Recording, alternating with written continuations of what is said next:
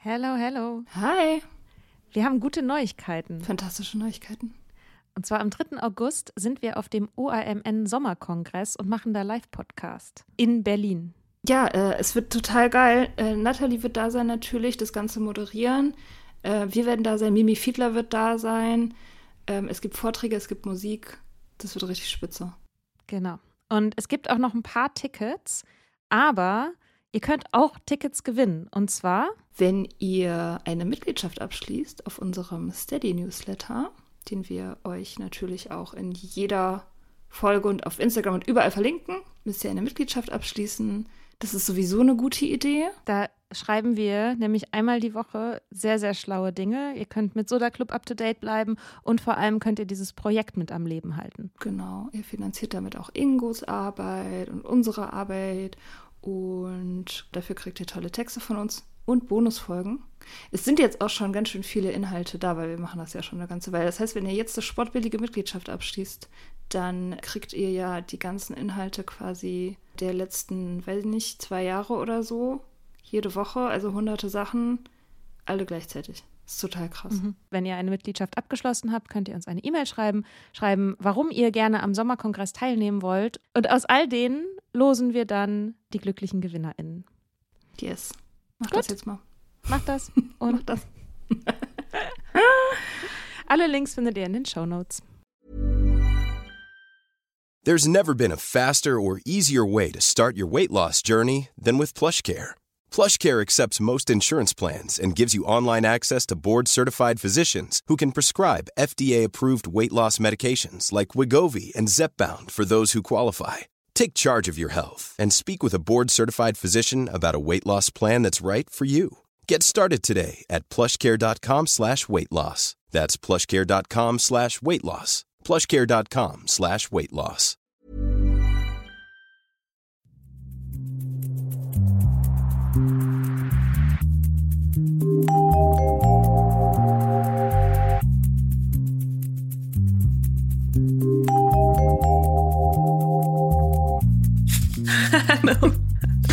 Hello, Happy Birthday! Happy Birthday, Happy First Birthday. Ein eins. Jahr. Ein Jahr Soda Club. Ja. Ja. Oh Gott, ein Jahr. So klein und so groß gleichzeitig. Bald können wir Auto fahren. Haben beide keinen Führerschein. Hey, du hast auch keinen Führerschein? nee. Das wusste ich bestimmt, ne? Krass, Keine Ahnung, okay. du weißt sehr viel über mich, wenn Ja. du es dir merkst. Ja, naja, manche, also das mit dem Führer, na egal. Das führt jetzt völlig weg. sofort, sofort vom Thema. Komplett einfach was anderes besprechen. Ja, ist auch Teil des Brandings. Ja, ähm, ja, ein Jahr. Ich, ich habe irgendwie das Gefühl, es wäre schon immer so gewesen. Es ist so ein bisschen wie äh, Journaling. Früher hat man Tagebuchschreiben gesagt. Ich sage jetzt Journaling. Fällt mir gerade auf. Das ist schrecklich, ey. Ja, das irgendwie. Ich finde es auch schwer wegzudenken. So dieses, äh, dieses Ritual jetzt auch, dieses wöchentliche Aufnehmen. Das ist schon irgendwie geil. Ja. Und gleichzeitig ist es natürlich auch nicht lang. Ne? Was ist ein Jahr? Nix eigentlich. Ach, ich finde, kommt drauf an, was in so einem Jahr irgendwie alles passiert, ne? Also ich fand das Jahr schon auf jeden Fall sehr bewegt. Ja, das auf jeden Fall. Also auf einem Ranking von 1 bis 10, was, wie viele Punkte kriegt das Jahr bei dir? Was Qualität angeht oder was Bewegung angeht? Beides. War schon ein sehr, sehr gutes Jahr. Das ist ja auch genau das zweite Jahr meiner Nüchternheit. Die erste Folge ist an meinem ersten Sober Birthday rausgekommen und die, das heißt, werde zwei und der Podcast wird eins. Das war schon ein ziemlich gutes Jahr. Ich sag einfach mal zehn. 10! Naja, Das war das Jahr der Jahre, also dein bestes Jahr ever, oder Ja. was? Das ist naja eine 10. ja, heißt ja nicht, dass es nicht, also dass nicht andere Jahre auch toll werden können, aber ich fand es schon ziemlich gut. Also jetzt in Bezug auf Qualität oder Bewegung 10? Oder beides? Irgendwie beides. Also Bewegung ist Okay. ja gut. Mika hat einen Hammer, ja. Keine Also- Ahnung. Also ich, ich finde das schon, das ist ein Unterschied. Bei mir gab es auch sehr viel Bewegung, aber ich habe nicht super viel Spaß gehabt, muss ich sagen. Ja, also ich soll, ich kann ja mal anfangen aufzuzählen, Ja. was bei mir passiert ist und vielleicht irgendwie dann kannst du sagen, was bei dir passiert ist. Ja, wir haben diesen Podcast gestartet und damit, also ein, das mein Herzprojekt irgendwie gestartet, das mir total wichtig ist und das auch immer mal wieder Quell von ein bisschen Stress ist oder Zeitdruck oder so, aber im Großen und Ganzen auch bis jetzt das Projekt, was für mich am stabilsten läuft, mit einem wöchentlichen Output ziemlich verlässlich von einer Folge die Woche in einer sehr coolen Kooperation. Das ist auch eines der wenigen Projekte, die ich so in meinem Leben hatte, in denen ich nicht das Gefühl habe, ich bin sozusagen diejenige, die immer alles vorantreiben muss und immer alles machen muss und irgendwer anders hängt sich so dran, sondern wo ich das Gefühl habe, so wir haben unsere, wir haben so unsere Schwerpunkte, aber wir ergänzen uns richtig gut. Und das gibt mir total viel, auch so der Austausch mit der Community oder auch das Feedback, ne, wenn irgendwie jemand so schreibt, also wir haben geholfen, das nüchterne Leben für die irgendwie mitzubauen, dann also bin ich da, geht mein Herz auf, ne? Das ist total geil. Mhm. Ja. Genau, dann also, und ich bin Tante geworden und habe jetzt ein Wesen, das ich wirklich sehr, sehr lieb habe. Also, ich habe auch andere Menschen lieb, aber das ist nochmal echt eine andere Nummer. Mhm. Ich habe einen guten Job, in dem auch, und das war auch quasi in diesem Jahr, ich der war ursprünglich befristet, weil es eine Schwangerschaftsvertretung war und die haben mir ziemlich schnell dann angeboten, länger zu bleiben und haben einen Weg gefunden, das zu finanzieren, weil ihnen das wichtig war, dass ich bleiben kann, weil die mich gut fanden finden, hoffentlich immer noch. hoffentlich bereuen sie es nicht. ähm, dann ist es das Jahr, in dem ich meine ADHS-Diagnose bekommen habe. Oh ja. Mm, was wirklich super krass war. Und in dem, also ich hatte letztens tatsächlich zum allerersten Mal den Gedanken, den ich nicht hatte seit, seit über zehn Jahren. Ich, dieser Gedanke war mir so fremd, aber ich gerade auf dem Weg zu meinem Psychiater, ähm, beziehungsweise wollte gerade losgehen und ich habe so in den Spiegel geguckt und dachte so, ich fühle mich gesund. Hm. Ist vielleicht ein bisschen ironic, dass es so auf dem Weg zum Psychiater irgendwie ist, aber da muss ich erstmal anfangen zu heulen, weil ich so gerührt war von mir selbst. das ist auch geil. Das sind die besten Heuler. Ähm, also so, weil ich so dachte, boah, krass, ey, ich habe schon auch echt viel gelitten. Also mm. in meinen in meinen Zwanzigern und äh, also Ende ich sag mal, es fängt dann so Ende Teenagerzeit an und irgendwie bis in meine Zwanziger und ja gut, mit 30 die Nüchternheit so, oder also mit 29 bin ich nüchtern geworden, aber so Ende 20 halt einfach und das Gefühl, also ich arbeite so stark an mir und ich kämpfe mich und beiß mich durch alles Mögliche durch. Und das Gefühl jetzt zum ersten Mal ist, dass es nicht mehr so schwierig ist. Also dass mein Leben so viel einfacher geworden ist, dass ich so viel klarer bin und so viel stärker und dass ich zwar weiterhin Bock habe auf Veränderungen und jetzt auch nicht sage so, naja, ich habe jetzt keine Ziele mehr, ich bin jetzt erleuchtet und zen, das ist überhaupt nicht der Punkt, aber dass die Intensität oder der der Druck von mir selber wegzukommen, weil irgendwie das nicht in Ordnung ist, wer ich bin, einfach nicht mehr so da ist. Dass es ein friedlicher Drang zur Bewegung ist und dass ich Tiefen viel besser ertragen kann, weil ich sie nicht immer sofort als den Anfang vom Untergang wahrnehme, dass eine Depression zurückkommt oder dass ich, was weiß ich, rückfällig werde oder keine Ahnung so, sondern dass ich das Gefühl habe, so ich bin, ich fühl, ja, ich bin, ich fühle mich gesund. Und das ist ein mhm. Gedanke, den kenne ich nicht ich wusste auch nicht, wie sich das anfühlt, bis ich das gefühlt habe. Hm. Und das katapultiert dieses Jahr schon echt ziemlich weit nach oben. Und ich wollte einfach irgendwann mal sagen, eine 10. Weil sagt nie jemand. Alle sagen immer so, wenn es richtig gut war, so eine 8 oder so vielleicht ah, wirklich eine 9, weil man immer noch so das Gefühl hat, es muss ja noch Luft nach oben sein, weil man das Gefühl hat, wenn man bei der 10 ist, dann gibt's ja nichts mehr zu erreichen. Und auch das ist Bullshit. Man kann halt auch es gibt ja auch noch die elf. Ja, oder es kann ja auch, also wie die Tarotkarte Die Welt, über die ich letztens gesprochen habe in der Folge mit Titilayo. Es ist vollständig, aber nicht abgeschlossen. Es fehlt mhm. ihm nichts. Es ist nicht defizitär. Ja. Aber es ist trotzdem weiter in Transformation und in Bewegung. Mhm. Ja, das oh, ist cool. so ungefähr das. Ja. Und du so? Puh, also ich glaube, bei mir ist weniger passiert und ich habe auch weniger Qualitätspunkte. Also es war nicht, also es war ein okayes Jahr, aber ich würde es jetzt nicht unbedingt, wenn ich es mir aussuchen könnte, nochmal machen. Ich würde das jetzt hier auch nicht nochmal machen, im ehrlich ah. Also, ja, keine Ahnung. Also die, die, das Jahr war eigentlich überschattet von eben dieser Trennung und die Anbahnung dieser Trennung. Also die Trennung zog mhm. sich ja eigentlich von Weihnachten bis in den späten Sommer rein. Und deswegen, also das hat, das war einfach scheiße. Fand ich nicht geil. Also, obwohl es natürlich irgendwie, ich habe es ja auch immer wieder gesagt, die beste Trennung war, weil ich am besten bisher mit meinen Emotionen klargekommen bin, weil ich einfach Gefühlsmanagement gelernt habe und das auch wirklich Früchte trägt so. Also ich kann viel besser Situationen aushalten, stabil bleiben und weich bleiben in so, in so äh, schwierigen, krisenhaften Situationen. Das ist also positiv. Aber trotzdem hätte ich mir die Trennung gerne sowieso gespart, aber dann auch, ich hätte sie gerne noch verkürzt. Klar, sagt wahrscheinlich jetzt jeder in der Situation, aber im Nachhinein habe ich wirklich das Gefühl, dass da war ganz, ganz viel Zeitverschwendung auch dabei. Ja, das irgendwie bereue ich so ein bisschen. Ähm, Jobmäßig war das Jahr tatsächlich ziemlich geil. Cool. Also, weil ich habe das erste Mal das Gefühl, ich arbeite genauso, wie ich mir das in den letzten Jahren vorgenommen habe. Also klar ist Optimierungspotenzial so, das äh, keine Frage. Also ich habe immer noch nicht genug Zeit für all meine kreativen Projekte, die ich gerne durchziehen würde, so. Aber ich glaube, um das zu realisieren, bräuchte ich halt Rente.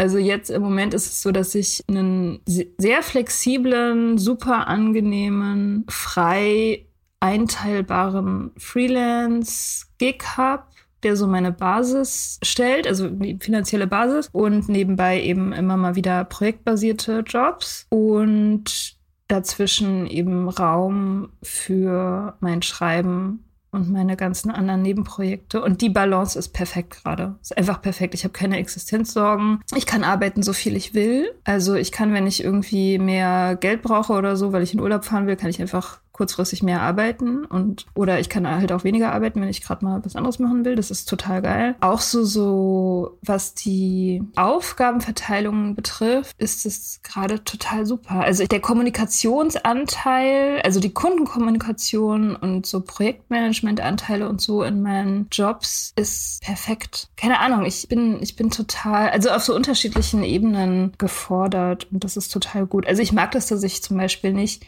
so wie früher den ganzen Tag oder den Hauptteil meiner Arbeit in meinem eigenen Kopf verbringen muss sondern ich habe jetzt mehr so mit Leuten zu tun und mit Diskutieren und Reden und Konzepten und so. Das finde ich total gut. Ja, also das ist arbeitsmäßig los. Insofern war das ein richtig gutes Jahr. Arbeitsmäßig auch so langfristig ähm, verlagert sich meine Arbeit eben immer mehr aufs Schreiben und immer weniger aufs Design, was ich gut finde, was ich auch wollte. Und sonst, naja, ich war dieses Jahr sehr viel unterwegs, also sehr lange am Stück unterwegs im Sommer. Und das ist auch total gut gewesen, auch weil ich viele Leute gesehen habe, die ich gerne sehe und viel geredet habe mit denen. Und das äh, das ist immer gut, also sich Zeit nehmen für Freunde und Sozialleben ist super wichtig, finde ich. Und ich finde es immer gut, wenn ich es schaffe, weil das oftmals irgendwie so ein bisschen untergeht, ne, in diesem ganzen Arbeitleben. Hm. Ja. ja, es war jetzt auch, also eigentlich verrückt, ne, dass wir jetzt gerade beide überhaupt nicht drüber geredet haben, dass wir in der Pandemie stecken. Ja, wir sind ja dran gewöhnt. Ne? Ja, ja. Menschen zu sehen, das fängt bei mir jetzt gerade wieder an, dass ich das Gefühl habe, Menschen kommen zurück in mein Leben. Ich glaube, mhm. das war vielleicht bei dir noch ein bisschen früher, das war eben, weil du selber so viel unterwegs warst. Und ja, ich meine, das war ja auch quasi das erste Mal, dass wir wirklich Zeit miteinander verbracht haben. Ja. Ne? Das Real-Life-Zeit ja. in Portugal. Und dann gleich am Pool. Ja, schon geil. Aber gut. Ja. Und so in Bezug auf Soda Club, was würdest du sagen? Also jetzt vielleicht kein Rating, aber so wie es so war. Rating. Ich rate dich. Rate, rate dein Herzprojekt.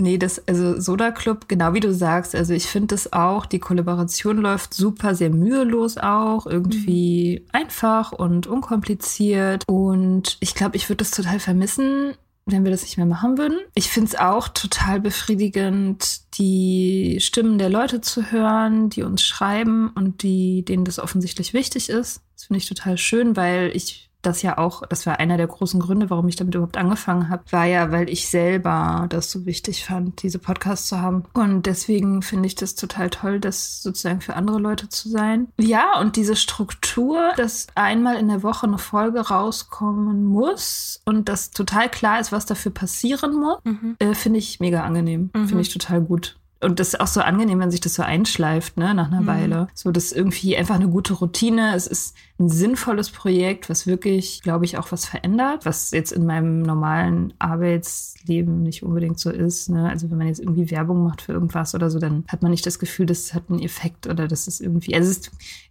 bringt halt das Geld ein, aber es ist nicht unbedingt befriedigend und das ist bei diesem Projekt ja nicht so. Das ist schon irgendwie das Gefühl, Ich habe das Gefühl, das hat wirklich den Wert. Es macht wirklich einen Unterschied. Ja, und das ist total schön. Und natürlich die kreative Freiheit, ne, dass wir alles machen können, was wir wollen. Das mhm. ist auch mega cool. Ja, also Soda Club kriegt auf jeden Fall auch 10.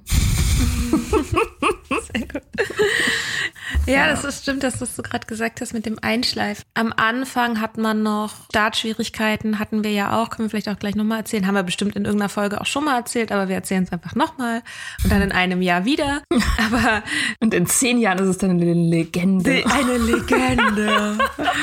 ähm, ich fand es schon am Anfang irgendwie schwierig, weil wir hatten zwar auch ein bisschen was vorproduziert und so und da war das aber irgendwie noch auch holprig. Also wir geben ja unsere Folgen, also haben wir relativ früh angefangen, dass wir unsere Folgen für den Sound an Ingo geben. Und Shoutout an Ingo. Yo, Ingo! Yo, Ingo! Also, kann einmal kurz laut sein, damit er das nachher wieder rausregeln kann. Dann hört er das auf jeden Fall.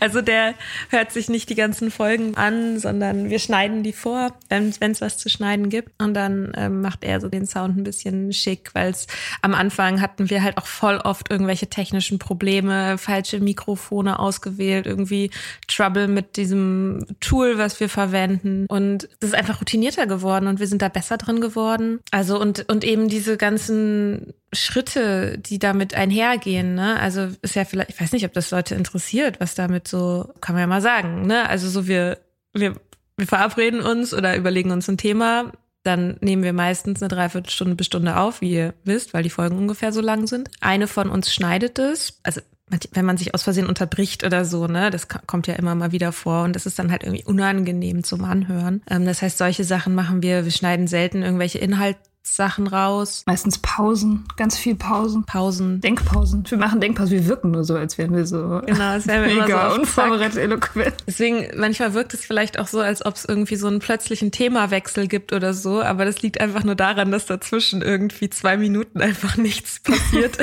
ist. also für uns ist es nicht plötzlich. Genau, und dann geht die an Ingo. Ingo schickt sie uns zurück. Mia macht das Episodenbild. Ja, genau, und dann lädt man sie halt hoch und schreibt die Show Notes. Da wechseln wir uns immer so ein bisschen ab und dann kann man die halt so einstellen, dass sie automatisch sonntags veröffentlicht werden. Und meistens in letzter Zeit ist es schon so, dass wir die meisten Folgen quasi samstags fertig machen und die dann halt Sonntagmorgen online gehen. Ach genau, ja, und dann machst du diese ganzen Social Media Sachen. Mhm. Genau, die ganzen Layouts auch und so. Ja. Und wir haben ja mal so ein bisschen überlegt, ne, wie viel da so reingeht. Also so in eine Folge geht so ein Tag Arbeit, so ich würde sagen acht Stunden. Ja, es ist ein Arbeitstag. Ein mhm. Arbeitstag, genau. Also natürlich eben verteilt auf uns beide. Also nicht für jeden von uns acht Stunden, aber auch mit der Zeit des Aufnehmens und so. Genau, sind es ungefähr acht Stunden. Und Ingo bezahlen wir ja auch. Das war am Anfang wäre das Projekt, glaube ich, einfach so gar nicht so wirklich möglich gewesen, weil sich in diesen ganzen Soundkram reinzufuchsen und so, dass es dann wirklich angenehm klingt und gerade wenn man halt am Anfang echt Probleme mit Mikrofon hat und also Ingo hat uns zum Teil auch wirklich manche Folgen gerettet, die jetzt vielleicht gar nicht so super toll klingen, aber die vorher noch viel viel schlimmer waren, also quasi unanhörbar gewesen wären und aber Ingo wird ja jetzt mittlerweile fast komplett durch unsere Steady Supporter bezahlt, mhm. ne? Also noch nicht ganz ganz, aber, aber fast. Das ist total geil. Ja. Das ist echt ja. richtig gut, weil das war auch, also so im ersten halben, dreiviertel Jahr war das halt auch echt der größte Posten. Also auch so, dass ich irgendwann mich gefragt habe, so, okay, das Projekt geht, ohne Ingo geht das nicht oder also ohne jemanden, der das macht, aber ohne Ingo geht es nicht, weil keine von uns die Kapazitäten hat, und ja, auch wenn man Sachen dann nicht so gut kann, dann dauert es ja auch noch mal länger und ähm, ja. dann wird das irgendwann total unverhältnismäßig. Aber eben auch so ein bisschen die Frage, ja, okay, ich gehe jetzt arbeiten, damit ich meiner Freizeit finanzieren kann, dass ich noch mehr arbeite, ähm, aber ohne Geld und noch so quasi draufzahle. So das, das, da gab es schon so einen Punkt, dass ich so dachte, oh, ich weiß nicht, wie lange ich das machen kann. Mhm. Aber das hat sich ja dann, also wir zahlen immer noch drauf, aber das ist, macht, also das ist sozusagen das jetzt ja. in einem Rahmen, wo ich sagen würde, das ja. darf ich jetzt nicht sagen, ne? Sondern ich will ja, dass Leute uns unterstützen. also Naja, das ist, das ist irgendwie, also ich meine, ich bin da ja sowieso dran gewöhnt, ich mache das seit Jahren, ne? arbeiten gehen, um meine kreativen Nebenprojekte zu finanzieren. Das ist irgendwie so ein, macht man halt, wenn man kreativ. Also die meisten, die ich kenne, die in der Kreativindustrie arbeiten, die haben so einen Lifestyle, dass sie mit ihren, mit ihren Brotjobs ihre, ihre Nicht-Brotjobs finanzieren. Das ist das. Das ist das. Was glaubst du, wie lange wird es uns noch geben? Wie lange wird es noch Stoff geben? Geht uns irgendwann der Stoff aus? Das ist die Frage. Das ist auch eine Frage. Das hat mich letztens auch eine Freundin gefragt, die ab und zu mal zuhört. Die meinte auch so, sag mal, wie lange könnt ihr das Thema denn noch ausschlachten? Naja, genau. Ich weiß nicht, was meinst du denn? Ich habe da auch drüber geredet mit einem Kumpel in Bayern, mit Ben. Ja, mit dem habe ich auch ganz, ganz lange darüber geredet tatsächlich, weil er meinte irgendwie, er hat, er war früher mal total Fan von diesem Podcast The Minimalists. Kennst du den? Das sind so zwei mhm. Typen, so Amis, ja, die, die, Minimalisten. die Minimalisten sind und das äh, ähnlich thematisch eingeschränkt einfach. Ne? Am Anfang redest du noch über so ganz äh, grundlegende Prinzipien in diesem Konzept, sozusagen, wie entrümpel ich meine Wohnung, wozu ist es eigentlich gut, was, äh, warum sollte man weniger haben, was ist der Self-Care-Aspekt daran, bla bla blub. Aber irgendwann ist es halt durch, da kannst du nicht irgendwie 100 Folgen drüber reden, deswegen musst du halt, ja, äh, du musst dich weiterentwickeln. Mhm. Weiterentwickeln oder sterben. Und wenn du das schaffst, dich auf eine relevante Art weiterzuentwickeln, dann kann das auch forever sozusagen weitergehen. Also ich glaube, man hat das einfach nicht gänzlich selbst in der Hand. Das entscheidet man ja nicht. Also das entwickelt sich halt oder nicht. Das ist ein Prozess, der vielleicht auch ganz natürlich an sein Ende kommt irgendwann, ohne dass man da irgendein Mitspracherecht hat. Kunst ist wahrscheinlich einfach den Moment zu erkennen. Ja, ich glaube, für mich wäre der Moment, wenn mich das Thema langweilt. Ja. Also es ist Alkohol ist ja nicht immer das Fokusthema. Es ist quasi die Brille, durch die wir auf die Welt gucken. Also das Thema Alkohol und Abhängigkeit und Nüchternheit so. Das, mhm. das ist ja die Perspektive. Und aus der lässt sich ja letztendlich alles betrachten, wie wir ja auch zum Teil schon unter Beweis gestellt haben. also letztendlich würde ich sagen, für mich ist halt das Thema Unabhängigkeit. Mhm, ja, absolut. Das ist was, da weiß ich nicht, ob mir das jemals langweilig wird. Mhm. Aber es kann sein, dass mich irgendwann dieser Bezug zu Alkohol ein bisschen nervt oder so. Das, das kann ich mir vorstellen. Momentan ist das noch nicht so. Aber dass ich an den Punkt komme, an dem ich nicht mehr ständig darüber reden will, weil ja. es dann, weil es auf eine Art und Weise dann Normalität ist und einfach andere Themen dann wichtig werden. Und es ist ja dann auch gut, dem Raum zu geben. Ich weiß gar nicht genau, wie ist denn der Home-Podcast geendet? Die haben sich, haben die sich zerstritten? Mm, Laura ja, und Holly? Schon. Vielleicht müssen wir uns zerstreiten. Die haben, da, die haben da nie öffentlich drüber geredet und das ist auch ein großes Mysterium. Ich habe mal irgendwann mit Natalie telefoniert, das war ungefähr das erste, fast das erste, was sie mich gefragt hat, war, was glaubst denn du eigentlich, was da passiert ist? ja, ich glaube, die haben sich zerstritten. Die haben ja keine Goodbye-Episode oder irgendwas gemacht. Das war einfach irgendwann Schicht im Schacht und war auch keine, kein Kommentar auf Social Media. Insofern dachte ich, das ist wahrscheinlich überraschend passiert. Und ich fand eigentlich auch in den letzten Folgen schon, wenn die miteinander über ihr Privatleben geredet haben, dass man da gemerkt hat, dass da Spannungen sind. Mhm. Aber es ist ja nicht, ist ja nicht so geblieben. Die sind ja jetzt wieder Freundinnen, Gott sei Dank. Und mhm. ja, ich war damals sehr traurig, dass es plötzlich geendet ist. Aber letztendlich haben sie der Welt ja schon sehr viel gegeben durch diesen Podcast, muss man sagen. Also mhm. konnten sie auch ruhig dann am Ende einfach Schluss machen. Ja, und es ist ja auch mit so einem Podcast, wo man so sein Innenleben ausbreitet, ist man immer in so einem Spannungsfeld, in dem man sich überlegt, was will ich mitteilen und was will ich erzählen und was hat vielleicht eine Relevanz für ZuhörerInnen, aber auch gleichzeitig, was sind Prozesse, die ich gerade erstmal für mich selber machen muss, bevor ich da mich mit in die Öffentlichkeit stelle. So, also es ist halt manchmal ein bisschen verrückt auch, ne, weil natürlich so das Gespräch jetzt, so wenn wir uns irgendwie sehen und wir sind ja in einem Zweiergespräch. Während wir es aufnehmen, fühlt es sich nicht öffentlich an. Hm, nee, gar nicht. Ist es ja trotzdem dann. Ich stelle mir manchmal vor, dass die ganzen Leute, die in, der, in einer Woche die neueste Episode runtergeladen haben, die stelle ich mir manchmal einfach so vor. So zusammen in einem Raum. Und dann denke ich mir auch schon so, oh krass, ähm, ist ja, schon, das ist krass. Ist also, schon irgendwie weird. Ich bin ja eigentlich nicht so ein Fan, irgendwie so mit Statistiken rumzumachen. Wollen wir trotzdem welche sagen? Zahlen, ja. Zahlen, interessiert Ich war gerade und interessiert euch das? Wie viel war es denn, Mika? also insgesamt wurden unsere Folgen über 50.000 Mal runtergeladen und wir sind relativ stabil bei ungefähr 2000 Downloads die Woche und Tendenz steigend. Hm, ist schon viel. Also so die Top drei Folgen finde ich auch witzig. Das ist halt total berechenbar irgendwie, ne? Also die Top drei, drei Folgen, die erste Folge sozusagen, der erste Tag. Bin ich Alkoholikerin und wie bleibt man nüchtern? Ach ja, und hm. dann die vierte ist, wie viel Alkohol ist normal? und dann kommen auch so die zehn Gründe, warum Trinken aufhören toll ist. Mia und der Alkohol ist auch ziemlich weit oben. Oh. Die mit Vlada ist ziemlich weit oben. Ja. Genau. Ja, aber also das, das war es eigentlich auch schon, ne? Also es sind irgendwie so, ach, ich weiß nicht, ja, halt so ein bisschen was über 2000 Leute, die das sozusagen hören in der Woche. Und bei Apple, hast du nicht neulich gesagt, dass das Rating bei Gesundheit bei Apple irgendwie in den Top 50 oder so ist? Ja, ich weiß nicht, ob das immer noch so ist. Also ich check das ja nicht jeden Tag irgendwie. Ich habe irgendwann mal gegoogelt, was? weil ich ein bisschen was mit Suchmaschinenoptimierung machen wollte, um mal zu gucken, wie, mhm, ne, wie sind wir einkategorisiert. Das ist mein Lieblingsthema. Damit kannst mhm. du mich jagen. Naja. Ich mache das eigentlich ganz gerne, aber es kostet halt Zeit. Mhm. Das ist halt das Ding, ne? Also wenn man halt schon irgendwie was macht, macht und was Cooles macht, dann macht es eigentlich auch sehr viel Sinn, dafür zu sorgen, dass man gefunden wird, weil mhm. sonst kannst du es halt auch gerade mal lassen. Ja. So, vielleicht nehme ich mir mal wieder irgendwie so einen Tag oder so und gehe dann halt durch die Website. Genau, das ist, was die Zeit angeht, natürlich für die Podcast-Folgen. Da ist halt Website Maintenance und Texte und das Lektorieren gegenseitig und so. Und das ist natürlich da alles noch nicht mit drin, so, ne, ja, das, was Zeit angeht. Da muss man halt manchmal auch einfach Abstriche machen. Ja, ja, da muss man sich sowieso mit abfinden irgendwie. Ich habe das Gefühl, dass mein ganzes kreatives Leben immer darum kreist, irgendwie, wo ich Abstriche mache zeitlich, weil ich nicht alles schaffe. Ah, mhm. das ist echt schlimm. Ja, also ich bin tatsächlich mit unseren Statistiken bin ich ganz zufrieden. Ja, so. ja, und das, also man muss sagen, wir machen ja gar keine Werbung. Würden wir Werbung machen, mal eine Werbekampagne starten, wer weiß, dann noch alles passieren würde. Ja.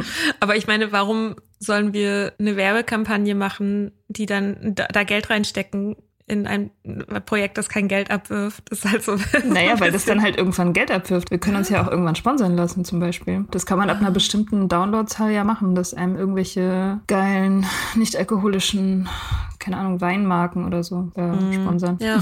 ja, bin da auch nicht so Fan von, aber das könnte man zum Beispiel machen. Wie siehst du die Zukunft sowohl von Soda Club, dem gemeinsamen Soda Club, als auch von dir als einer der Hosts dieses Podcasts? Ich weiß nicht. Ich glaube, Soda Club machen wir halt einfach so lange, wie, wie wir das, wie gesagt, ne, solange uns das interessiert und wir da Bock drauf haben. Meine Prognose wäre, wir, wir werden uns immer mehr von dem Thema irgendwie, ent, also nicht entfernen, aber das immer mehr in die Breite wachsen, bis wir irgendwann das Gefühl haben, wir reden eigentlich über alles und nicht. Und dann werden wir wahrscheinlich sagen, okay, vielleicht ist es besser, zu irgendwas anderem überzugehen oder so. Und dann neue Podcasts gründen oder so. Oder das alles unregelmäßiger machen vielleicht sogar. Dass es nur noch manchmal so zum Spaß eine Folge rauskommt, aber nicht mehr so äh, regelmäßig. Meine, zu meine Zukunft.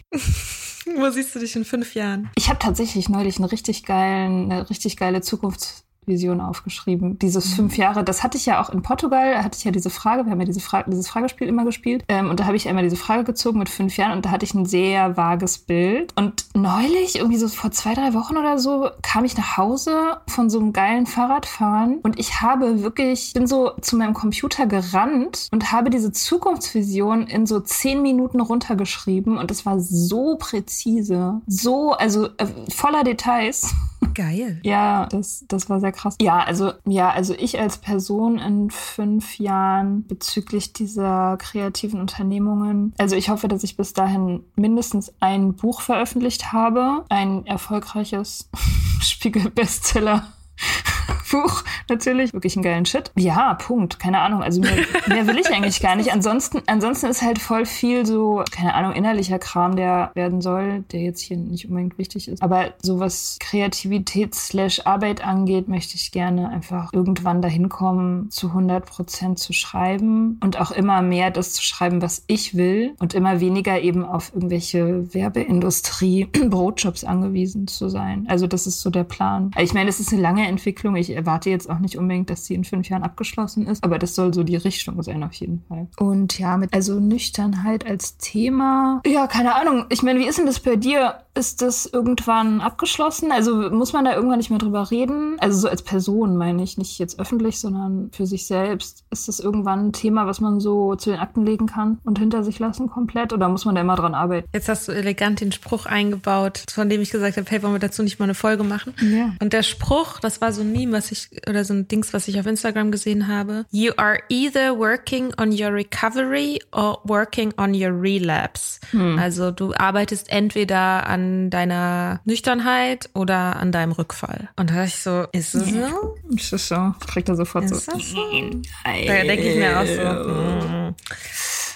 Also, also weshalb ich es aber interessant finde, ist, weil da, weil da Wahrheit drin ist, aber es nicht die ganze Wahrheit ist. Für mich persönlich würde ich sagen, das weiß ich, was in 20 Jahren ist. Das wird wahrscheinlich sehr normal sein. Aber ich glaube, dass die Vision und das, das Ziel eines unabhängigen Lebens, dass das konstante Arbeit ist. Oder was heißt Ar- Arbeit klingt immer so, als ob man da jetzt irgendwie krasse Sachen für machen muss. Aber sich die Frage zu stellen, wo stehe ich, wo will ich hin, was ist mir wichtig, um was dreht sich mein Leben, welche Faktoren beeinflussen mein Leben und will ich, dass diese Faktoren mein Leben so beeinflussen, wie sie es tun, das ist ja eine Frage, die verbunden ist mit Sobriety. Wenn, wenn ich mich lange genug um Dinge drehe, die mir nicht gut tun und mich selber vernachlässige und ich zu diesem Punkt komme von, ach, scheiß drauf, damit würde ich auf einen Rückfall zusteuern wahrscheinlich. Hm. Ich habe das nicht mehr wirklich, dass ich an, an stressigen Tagen oder sowas, dass ich da jetzt groß über Alkohol nachdenke. Aber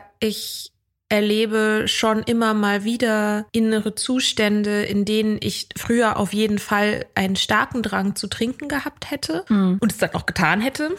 Also weiß ich nicht. Zum Beispiel jetzt Freitag war ein bisschen so ein Tag. Da habe ich irgendwie das Mittagessen verpasst, so für mich selber bei der Arbeit so und habe das irgendwie äh, so lange prokrastiniert, bis ich dann zum nächsten Termin musste und das hat sich dann alles irgendwie hingezogen und dann waren wir halt lange unterwegs und ich hatte irgendwie einen schweren Rucksack auf die ganze Zeit und hatte Hunger, habe nicht genug getrunken, habe sozusagen nicht gut auf mich acht gegeben zugunsten der Arbeit in diesem Fall. Also, aber ist ja egal, zu welchen Gunsten das ist. Also auf jeden Fall zugunsten von etwas anderem, was außerhalb von mir liegt, bin ich über die Signale meines Körpers drüber gegangen. Weil ich entweder das Gefühl hatte, ich kann mich jetzt nicht rausziehen oder ich hatte vielleicht auch keine Lust oder was auch immer das war. Und der Zustand, in dem ich nach Hause gekommen bin, war kein guter. So. Und dann habe ich es aber trotzdem und das ist halt neu. Ich habe es halt trotzdem geschafft, mir noch was zu essen zu kochen, auch was Anständiges. Ich hab, war vorher noch mal kurz im Supermarkt, weil ich was, mir was kochen wollte, was ich wirklich gerne essen will. Also mich schon auch zu belohnen für den Tag, aber eben halt nicht mit Tiefkühlpizza und Chips. Oder es ging dann nicht in erster Linie darum, dass es jetzt super schnell geht. Hatte aber trotzdem saß ich und war schon so krass Hunger und irgendwie alles anstrengend so. Das früher wäre ich komplett anders damit umgegangen. Aber wenn ich solche Tage jetzt ständig hätte, dann wäre auch, wären diese Mechanismen irgendwann, glaube ich, auch nicht mehr so stark, dass ich sagen kann, okay, ich kann diesen Zustand, wie er jetzt gerade ist, ich kann ihn jetzt aushalten für noch eine Viertelstunde länger, dafür was ordentliches essen und nicht Tiefkühlpizza essen. Wenn ich aber jeden Tag über diese Signale meines Körpers drüber gehen würde, über die Signale auch meiner Psyche drüber gehen würde und jeden Tag so nach Hause käme, dann würde ich nicht jeden Tag mir noch was ordentliches kochen und auf mich acht geben, weil dann so sich der, der Fokus verschoben hat, weil ich mich nicht mehr um mich selber drehe, sondern eben um was auch immer das ist, zu, zu dessen Gunsten ich über meine Signale gehe. Und, und das würde ich als Gefahr für meine Nüchternheit wahrnehmen. Ja. Ja, gut, aber das hat ja Allgemeinheitsanspruch, ne? Also ich, auch wenn jemand überhaupt nie irgendein Problem mit Drogen slash Alkohol gehabt hat, es wird jeder krank, wenn er auf Dauer die Signale seines Körpers und seiner Seele missachtet. Ich meine, wie, wie die Symptomatik dann ist oder was krank wird genau oder wie, das ist wahrscheinlich dann unterschiedlich, aber dass das krank macht, das ist ja, das ist ja bei jedem dann so. so das ist dann ja irgendwie losgelöst von diesem Nüchternheitsthema. Und bei uns wäre das dann halt möglicherweise eben das Go-To, was als erstes bricht, die Sollbruchstelle sozusagen. Möglicherweise. Ich weiß nicht, ob das bei mir so wäre. Aber ja, genau, das, das, äh, ja, das betrifft jeden. Absolut. Genau, das, das betrifft jeden und jede, aber ich glaube, dass eben, genau wie du sagst, die, das wäre sozusagen die Stelle, wenn das bricht, dann weiß ich jetzt, auch schon, dass viele andere Dinge daraufhin auch brechen würden, weil ich die Nüchternheit immer noch als allererste Voraussetzung für mich sehe, ein unabhängiges Leben zu führen. Ja, voll. Diese allererste Voraussetzung zu schützen, das sehe ich schon als, also momentan zumindest, als meine Lebensaufgabe. Und insofern steckt eben in diesem Spruch Wahrheit drin, weil das halt eine beständige Arbeit ist diese allererste Voraussetzung zu schützen. Und wenn man die nicht schützt, dann arbeitet man an seinem Rückfall. Ja. Ist für mich so. Ich weiß nicht, ich kann dazu echt nichts sagen. Mach ich jetzt natürlich trotzdem, weil es ein Podcast ist.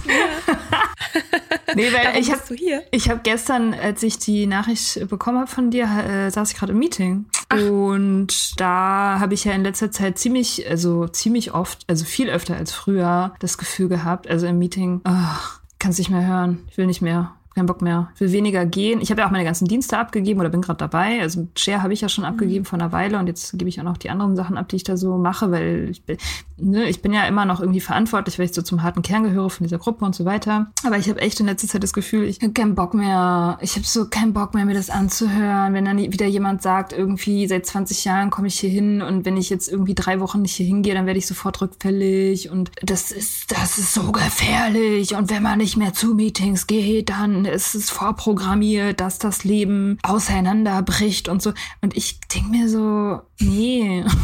Ich habe es ja auch irgendwann mal verstanden. Also, weiß ich nicht. Also diese Angstpolitik geht mir halt so voll gegen den Strich. So, und äh, diese Abhängigkeit von, so, wir sind jetzt nicht mehr vom Trinken abhängig, dafür sind wir jetzt von Meetings abhängig. Ist halt besser, ja, aber ist halt immer noch irgendwie abhängig. Ist doch kacke. Ähm, das, das nervt mich in letzter Zeit immer mal wieder. Obwohl ich auch nach wie vor, also ich, ich werde dann auch immer wieder mit Meetings versöhnt. Nee, Ich gehe nach wie vor gerne zu Meetings und, und es ist oft auch ganz, ganz lustig und geil und, und heilsam und so weiter. Aber dieser Aspekt, ja, diese Angst, Angstpolitik ist echt das beste Wort. Das, das gefällt mir einfach nicht. Ich finde, man muss sich darüber hinaus entwickeln dürfen und das irgendwann auch, also in letzter Konsequenz glaube ich wirklich gesund ist es, wenn man das Thema nicht in Müll schmeißen kann, aber zumindest irgendwie in irgendeine Schublade, die man selten aufmacht, verstauen kann und da nicht irgendwie die ganze Zeit drum kreisen muss, so.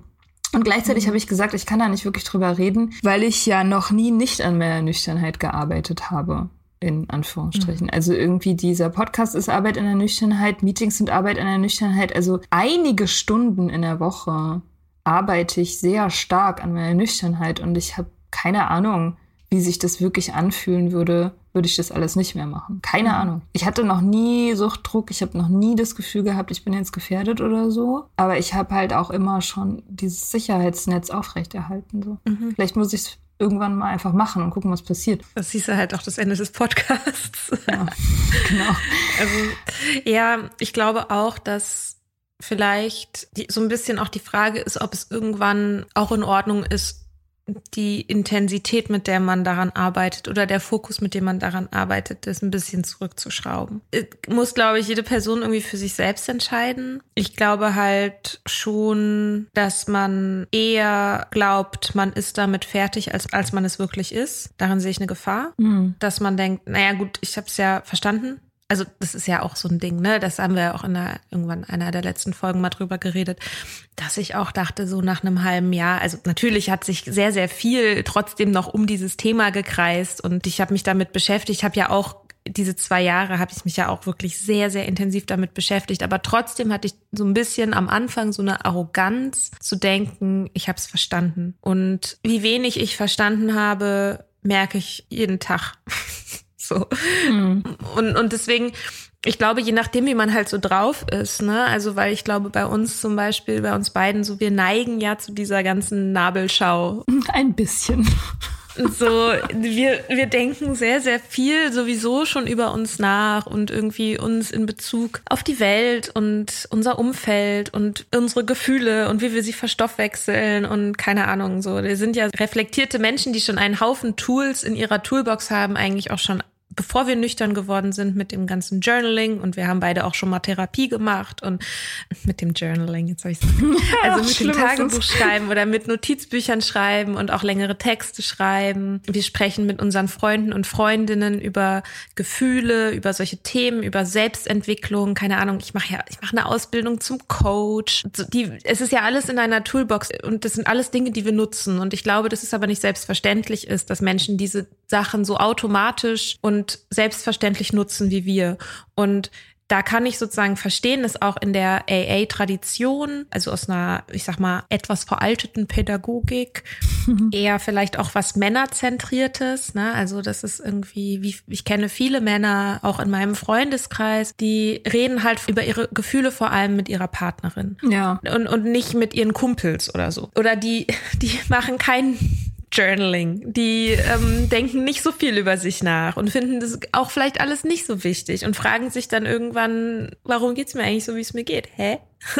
Ja. So. Oder machen es halt erst, wenn, wenn die Kacke schon so richtig am Dampfen ist, weil sie einfach da nie reingeguckt haben. Und ich glaube, dass diese Mischung aus anfänglicher Nüchternheitsarroganz und eben keiner besonders gut ausgestatteten Toolbox eine Gefahr ist. Ja. Ja. ja, stimmt. Also ja, hm. Ja, vielleicht fühle ich mich auch deswegen nicht so besonders gefährdet. Also weil ich gar keine Chance habe, irgendwie mal komplett mit dieser Selbstbefragung aufzuhören. Also ich glaube nicht, dass das jemals passieren wird, dass ich damit aufhöre. Also ich werde immer schreiben, um herauszufinden, was ich denke. Ich werde immer, weiß nicht, so Sachen machen wie Tarotkarten legen oder so mache ich jetzt wieder. Weil du das Geil. jetzt machst, Tageskarten legen. Ja, ja. ja ich überlege ja, nachdem ich jetzt mit meiner Therapeutin äh, auch ein Breakup hatte, äh, neue zu suchen. Ja, ich, ich werde immer irgendwas machen. Und ich werde auch immer, das, da bin ich mir vollkommen sicher, mit, nur mit Freunden über so Sachen reden. Also ich habe überhaupt kein, keine Toleranz dafür, mit Freunden Smalltalk zu führen. Das kann ich überhaupt mhm. nicht. Das, da habe ich auch überhaupt keine Zeit für. also, also, ähm, ja, genau. Also die, ja, meine, meine Nüchternheit beziehungsweise meine overall mental health steht auf vielen unterschiedlichen Säulen. Mhm. Nicht nur auf dieser, nicht nur auf irgendeiner einen einzigen. Also deswegen, glaube ich, nervt mich das so, wenn, wenn ich mir vorstelle, irgendwie ewig zu AA-Meetings zu rennen und mir selbst einzureden, ich brauche das unbedingt, weil das nicht so ist. Also weil ich, weil ich ein AA-Meeting mit was anderem ersetzen könnte. Und natürlich ist es ein Luxus, klar. Das ist ein krasses Privileg, so, so viele Ressourcen zu haben. Es ist auch nicht nur ein Privileg, sondern es ist auch das Ergebnis von sehr viel harter Arbeit. Das merke ich jetzt auch immer wieder, dass ich auf, in diesem Moment, bevor ich zu meinem Psychiater gefahren bin, habe ihm das dann auch gesagt. Er fragte dann, und wie geht's Ihnen? habe ich ihm das erzählt. Ich meinte so, ja, ich habe auf dem gerade kurz gerade eben sozusagen bevor ich hierher gefahren bin, hatte ich zum ersten Mal diesen Moment, dass ich dachte, ich bin gesund, mm. ich fühle mich gesund mm. und da hat, sie, hat sich total gefreut. Das hat er wahrscheinlich auch nicht alle Tage, aber mhm. dass ich natürlich auch darüber nachgedacht habe, wie bin ich da hingekommen und ich habe schon immer auch sehr, sehr viel mit mir selbst ausgemacht. Und das ist eine Strategie, an der ich eigentlich arbeiten will, sie zu lassen. So, also ich, ich will mhm. nicht mehr alles mit mir selbst verhandeln. Aber ich bin, also ich bin alleine nüchtern geworden. So, ich habe mir alleine meine Ressourcen gesucht und habe mir meine Community aufgebaut. So, ich habe es alleine geschafft, meinen Job zu kündigen und ich habe es alleine geschafft, mir einen neuen zu suchen. Und ich habe alleine rausgefunden, dass ich ADHS habe. Also natürlich gibt es Impulse von außen und ne, diese Hörerin, die, die, die mir geschrieben hat, war natürlich der Auslöser. Aber das ist daraus entstanden, weil ich aktiv geworden bin, weil ich, also wir, einen Podcast gestartet haben, weil ich rausgegangen bin in die Welt mit dem Thema kam was zurück und das hat mir wieder was gegeben. Es war nicht so, dass irgendein Therapeut, eine Therapeutin oder mein Psychiater, den ich zu dem Zeitpunkt auch schon für eine Weile kannte, irgendwie mal auf den Gedanken gekommen wäre. So, ja sondern ich habe mich darum gekümmert und ich habe mir die Ressourcen rangeholt und das mache ich auch weiterhin. Das sind alles so Punkte, wo ich so denke, ja, das war wirklich, das war einfach alles richtig, richtig harte Arbeit und alles, was ich in meinen Zwanzigern so durchgemacht habe und all das, was ich gelitten habe und wie schlecht es mir ging und wie schlecht es auch mit mir selber ging, mich da durchzukämpfen, war auch alles harte Arbeit. Ich will nicht sagen, dass ich nicht Hilfe hatte oder dass es sozusagen nur ich alleine und ich allein konnte irgendwie so, ne? Das ist ja natürlich auch nicht so. Ich lebe natürlich in einem System und in einem sozialen Gefüge, aber alleine, dass ich diese sozialen Gefüge, diese Priorität auch einräume und solche Sachen halt mache und, und, und es mir wichtig ist, auch für andere Menschen da zu sein, bedeutet halt auch, dass, an, dass Menschen in meinem Leben sind, die auch für mich da sind. Und mhm. das alles ist Arbeit und das alles ist auch, auch mein Verdienst. Und ich finde das gut, so eine Art, de also schon demütig zu sein vor, vor, dem, vor den Privilegien, die man hat und vor, vor dem Glück. Aber ich halte es halt auch für genauso wichtig, auch anzuerkennen, was für einen krassen Prozess man gemacht hat. Und selbst, und das heißt jetzt natürlich nicht, dass wenn man Hilfe hatte, dass dann der Prozess weniger krass gewesen ist oder so. Also es ist ja, da, da, da drin ist ja kein, da drin ist ja keine Ehre, Sachen alleine zu machen. Da drin ist vor allem viel Zeit und ein langer Leidensweg. So, mhm. es ist, natürlich bin ich stolz auf mich, aber wenn ich jetzt rückblickend da drauf gucke, denke ich so, ja, wäre halt cool gewesen, wenn ich mir ein bisschen eher Hilfe geholt hätte. Wäre halt cool gewesen, wenn ich früher mit Leuten über meine Sorgen gesprochen hätte. Wenn ich, ähm, ja, wenn ich einfach ehrlicher gewesen wäre, auch zu mir selbst und ja, um Hilfe gebeten hätte. Mehr. Klar, aber die Einsicht, dass man Hilfe braucht, ist ja eben auch Teil des Prozesses so. Mit 20 oder 25 dachte ich nicht, dass ich Hilfe brauche. Also das war, ich wollte ja so leben. Es war ja auch irgendwie mein mhm. Wille. Klar habe ich gelitten, aber aber der Horizont war einfach noch nicht weit genug, um zu wissen, wie viel anders das noch sein kann. So, das, das ist halt, das ist halt ein Prozess. So. Deswegen ist es eben auch Naturgesetz, dass man viel davon alleine machen muss. Äh, da gibt's doch auch diesen AA-Spruch. Du kannst es nur alleine schaffen, aber du schaffst es nicht allein. Hm. Mhm. AA ist voller guter Sprüche. Ja, es sind immer diese, diese hyper einfachen Aphorismen. Ja, genau. Nee, keine Ahnung. Ich habe da jetzt eigentlich nichts hinzuzufügen. Das stimmt. Also ich dachte ja jetzt gerade, nach all dem Gelaber, ähm, ob es nicht cool wäre, wenn wir für den Soda Club einmal Tarotkarten legen. Uh. Vielleicht machen wir eine zweite Folge. Ja, ja, ja. Ja, das ja, ist auch cool für die Bock. Leute zum Lernen, wie man mit Tarotkarten rummacht, ne? Weil es wird ja jetzt immer trendiger und so und das ist ein sehr gutes Tool, auch für die Nüchternheit. Ja, so zur Ausleuchtung der inneren Landschaft, mhm. dass ich das mal sage. Ja, mein Gott. Ist doch gar nicht so lange her. Guck mal, wie weit ich gekommen ja. bin. Verrückt. ja. Ja, cool. Dann lass uns, ähm, genau, dann gibt's äh, eine zweite Folge, wo wir für unser gemeinsames Projekt die Karten legen. Mhm. Und jetzt aber. Ja, jetzt müssen wir noch einen runden Abschied für diese Jubiläumsfolge finden. Ausblick auf die Zukunft, die haben wir schon gemacht, ne? Äh, vielleicht sagen uns die Karten ja ein paar neue Aspekte. Ja, stimmt. Ja, ist ein gutes Projekt. Lass uns damit weitermachen. Okay. Ja, finde ich auch. Erstmal so wie es ist, ja, ist, ist okay. ja eigentlich, ist ja eigentlich gut, oder? So, läuft. Läuft bestimmt noch eine Weile weiter. Läuft. Easy. Ja. Cool. Gut. Cool.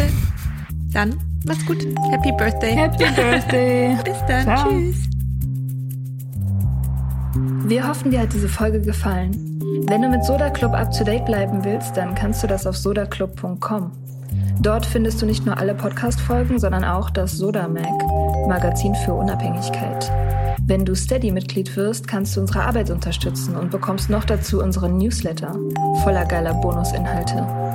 Schreib uns für Feedback, Fragen und Themenvorschläge. Wir lesen alles. Und wenn du ein Sternchen bei Apple Podcasts und Herzchen bei Instagram gibst, dann lieben wir dich für immer. Bis bald auf sodaclub.com.